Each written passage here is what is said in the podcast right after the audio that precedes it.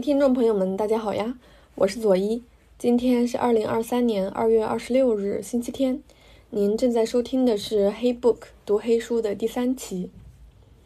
嗯，今天我们来聊一聊马来西亚华语作家李子书的《流俗地》。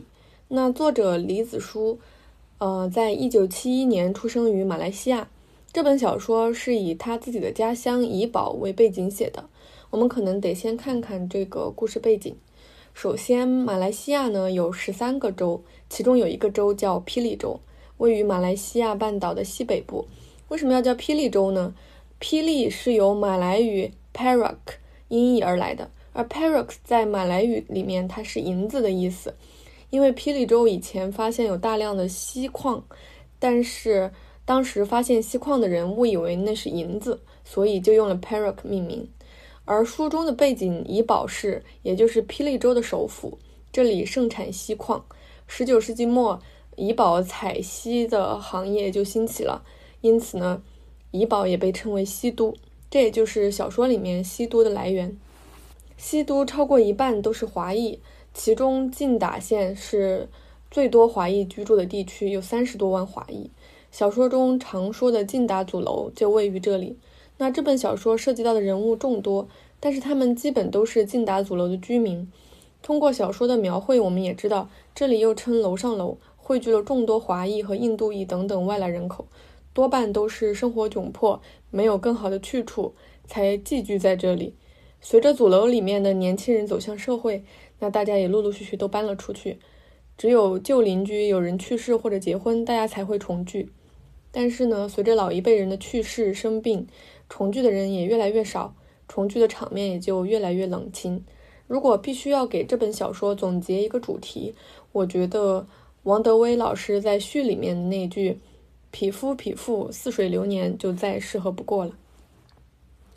全书的正文部分总共有四十章，每一章都有独立的主题，或者嗯，也不能称为主题，而是重点。比如有些章以连珠、蕙兰、婵娟这些角色名称命名，有些呢又以巴布理发店、美丽园、密山新村这些地点命名。那有些则以公仔纸、点字机、信等承载重要记忆的那个物品命名。这四十章虽然各有重点啊，但是其实并没有割裂感，而是能。嗯，以众多人和物的关系作为主线，串起全书中所有人的平凡的故事，形成了一张张的故事网。同时呢，这本小说的四十章，它也不是按照时间顺序从头到尾做的一个线性叙事，甚至作者刻意有把故事打散、拆解、重组，有些细节多次进行了不同角度的闪回，比起线性，更更是完成了一个环形的叙事。而这样环形的逻辑，又不是为了要出其不意，好像要制造很多惊天动地的偶然，刻意要给读者造成那种惊喜，反而呢是用参与到同一个事件中不同人物的眼睛，重新看一遍某个场景，或者是重述延长对某一个场景的印象，就很像《红楼梦》里面草蛇灰线的效果。同时呢，更是在人物情感上做到了丰富和立体。从读者的角度看来，总感觉。呃，这一幕很熟悉，在之前的嗯一些片段里面见过，但是又和之前见过的很不一样，总有一种啊，原来那会儿他是这么想的呀，就那种感觉。那举个例子，举多举几个例子，我们来感受一下。第一个就是开篇第一章和结尾的最后一章，嗯，章节的名称分别是《归来之一》和《归来之二》。讲的是女主角银霞在无线的士电台上班，她接到了一通打车的电话。通过声音呢，她认出打电话的人是失踪了十年的大辉。这个大辉也就是银霞的发小细辉的哥哥。然后呢，银霞就请这个接单的出租司机帮忙留意这个人长什么样子。然后呢，又接着打电话告诉了细辉，但这个时候并没有确认大辉真的回来了，或者说。大辉没有直接出现在读者的视野当中，他的妻子惠兰没见过，然后他的女儿春芬和夏至没见过，他的弟弟细辉也没见过。唯一的线索就是银霞对声音的辨认，而银霞呢？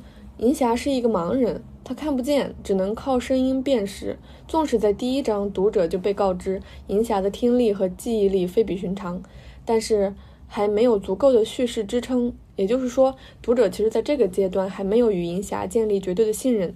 这里就其实非常难以相信，到底是不是那个失踪十年的人真的突然出现了。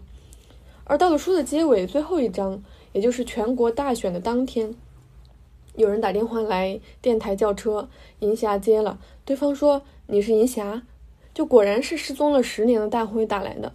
大辉简单交代了自己失踪的原因，还请银霞转告弟弟细辉，说如果想见他，可以约定在哪里哪里见面。到了大选的现场，那个银霞呢就遇到了细辉。细辉说，他看见哥哥大辉了，但是立刻转过了脸。原文是这么写的：他若看见我，便会看见我是怎样转过头去的。这里我们可以看到，小说的开头和结尾都是以失踪十年的大辉再次出现为重点。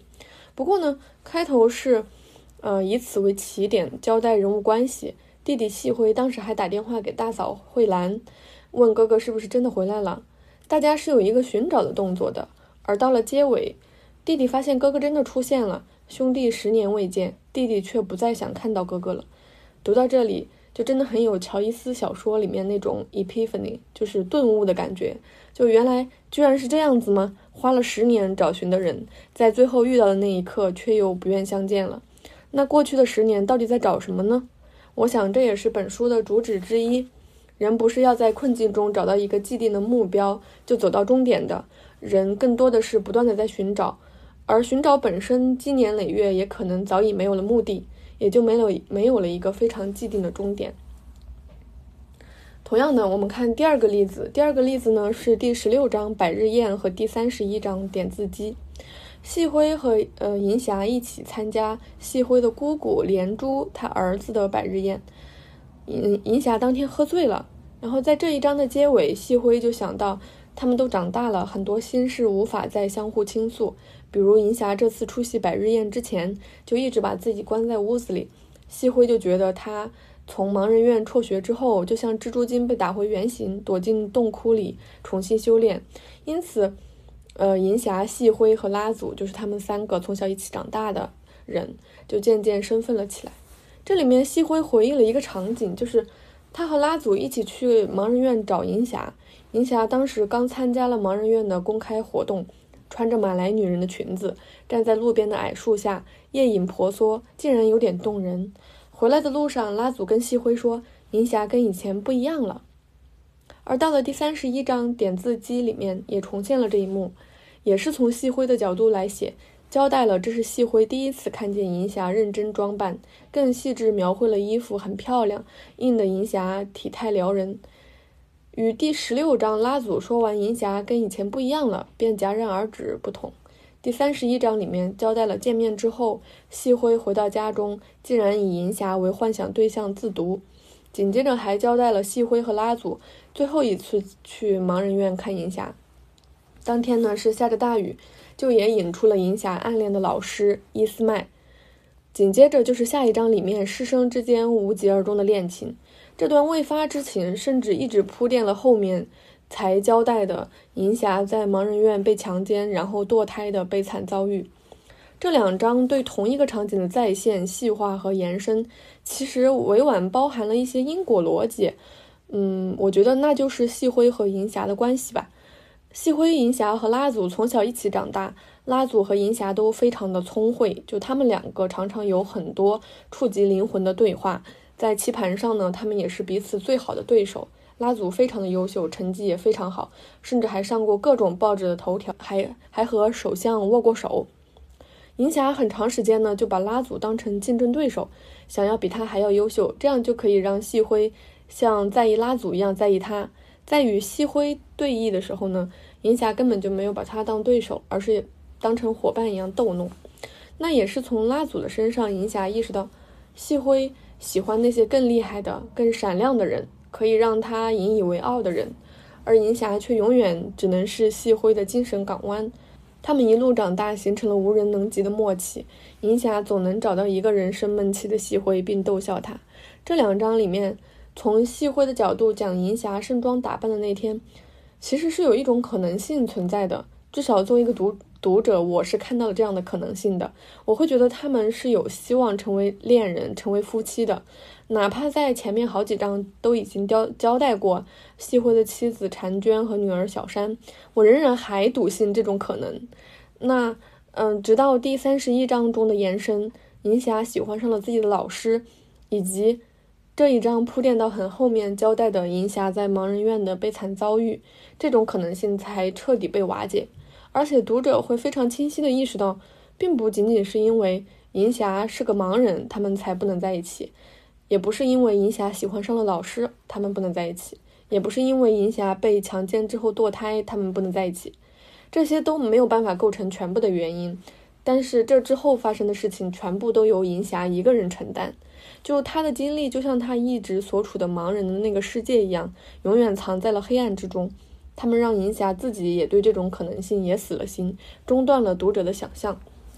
那说到这里，我们就不得不谈一谈视角的问题。全书大部分是以银霞的视角出发的，然而银霞是个盲人，因此很多与声音相关的描写就更加的细腻。但是全书并没有局限于此，很多时候我们都觉得银霞好像可以看得到，比如银霞说：“连珠姑姑真漂亮，像大明星一样。”作者给了银霞超群的智慧和非凡的听觉，并让她从心灵和情感上对外界保持高度的敏感与善意。我们可以看到，作者对银霞这个人物是非常偏爱的，就始终是贴着银霞写，就像曹雪芹对林黛玉的偏爱一样。书中多次写到银霞的世界，就她的世界总体来说是黑暗的，但是黑暗分为虚实两种。就当睡觉睡着的时候，那种黑暗是虚的、轻盈的。而醒来的时候，尤其是失眠的时候，黑暗是实在的，如很重的围墙。全书甚至在其他角色的描写中，也有意无意加了非常多关于黑夜的描写。比如写细灰睡觉的时候是这么写的：那张床是一潭沼泽，细灰躺下去便缓缓下沉，被浓稠的让人睁不开眼睛的黑暗所淹没。他睡得极沉，梦也被灌饱了墨汁，如鱼睡在水中。没听到梦境外头的声响。写慧兰睡觉的时候是这么写的：她总是那么累，随时随地躺下来就能睡死了，像梦里蛰伏着一只巨大的章鱼，只要他一合眼，便硬生生地将它吸进充满墨汁的肚腹。那里漆黑而沉静，让他睡得像个胎儿。当银霞和顾老师被困在电梯里面，什么都看不见的时候，银霞对顾老师说：“欢迎来到我的世界。”就他在电梯里的，就是那种黑暗中，向顾老师讲了自己的秘密，也就是他在盲人院的悲惨遭遇。我们会非常容易感受到，黑暗之于这本小说具有非凡的意义。黑暗似乎对所有人都是平等的，只有在黑暗中，人们才会面对真实，面对疲惫不堪的生活，然后呢，又纷纷投入黑暗的怀抱，在里面休憩。银霞说：“那只猫可能知道他是盲人，所以才会在他面前展现不为人知的一面。书里面的其他人物又何尝不是呢？银霞似乎成为了黑暗的代名词，她具有黑夜一样的神性，倾听、保守所有的秘密，又一一包容和抚慰他们。她与拉祖家里供奉的象头神一样，有着残缺的身体，那是为人类做出的牺牲。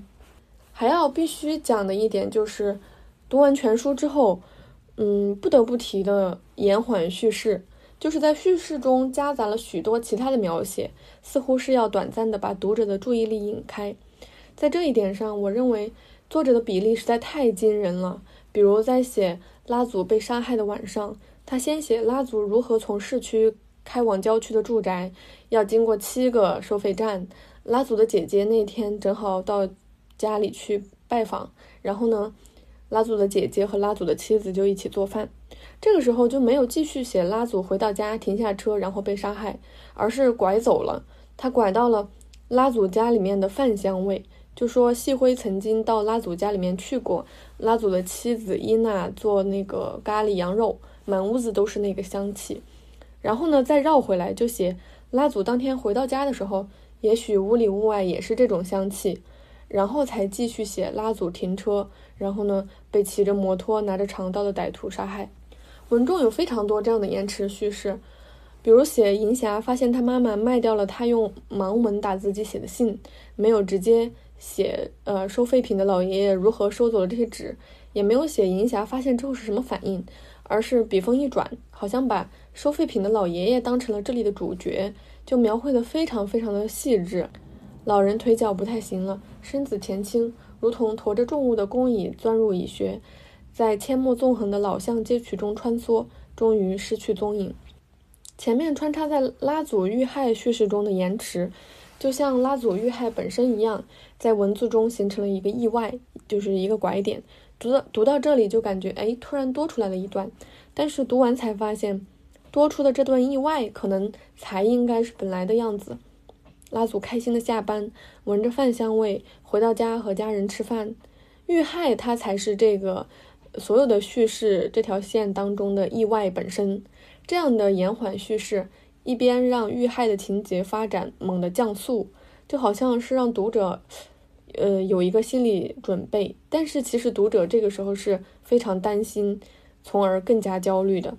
那另一边又让遇害这个意外本身更加的突兀，原本是平淡美好的晚餐时分，变成了血腥凶杀、因财骤然离去的悲痛时刻。而后面讲银霞妈妈卖掉信的延缓叙事，似乎功能又不一样了。银霞是第二天才发现自己的信都没了，这个时候才闪回写前一天收废品的老人，呃，运走了他的信，这个嗯具体的场面的描写。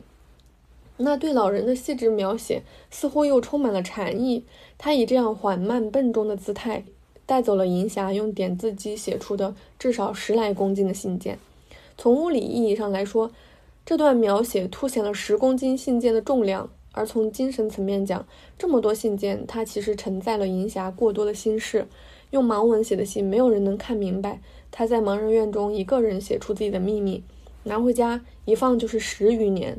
历经岁月之后，被一个老翁这样缓缓带走，颇有斩断红尘的意味，让故事变得更加悠远，意味深长。那。综上呢，不管从叙事手段还是视角来看，这本书都堪称完美。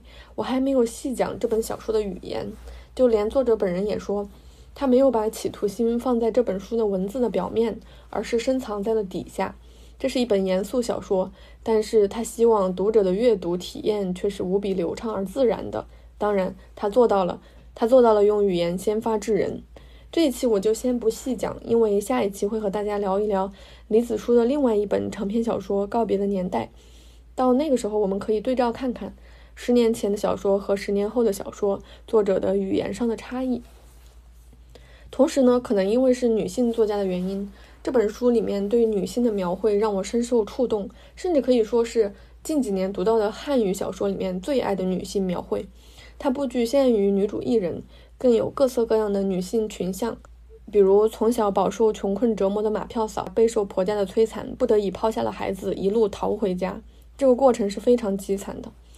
又比如细辉和大辉的母亲何门方氏，她年轻丧夫，一个人拉扯两个儿子，因为大辉这个逆子而痛苦万分，但又不得不为孩子操劳奔波，一辈子都活在喋喋不休的抱怨之中。又比如银霞的妈妈梁金妹，突然有一天发现丈夫出轨，就对男人都心生厌恶，一生要强，奇迹般的买到了一所新房子。死前呢，就叮嘱银霞要在屋子外面放两双男人的鞋子，洗几件男人的衣服晾在外头，还说男人很贱，一肚子坏水，不要轻易相信他们了。又比如细辉的妻子婵娟，他口口声声说女孩子都是这样的，他在学校里做老师的时候见多了，只要让他们知道羞耻。就可以让他们避免误入误入歧途，而现实呢是他的学生跳楼自杀，就是连着他一贯那种羞辱性的体罚方式也曝光于世，他不得不被辞退，然后呢余生都被噩梦缠绕。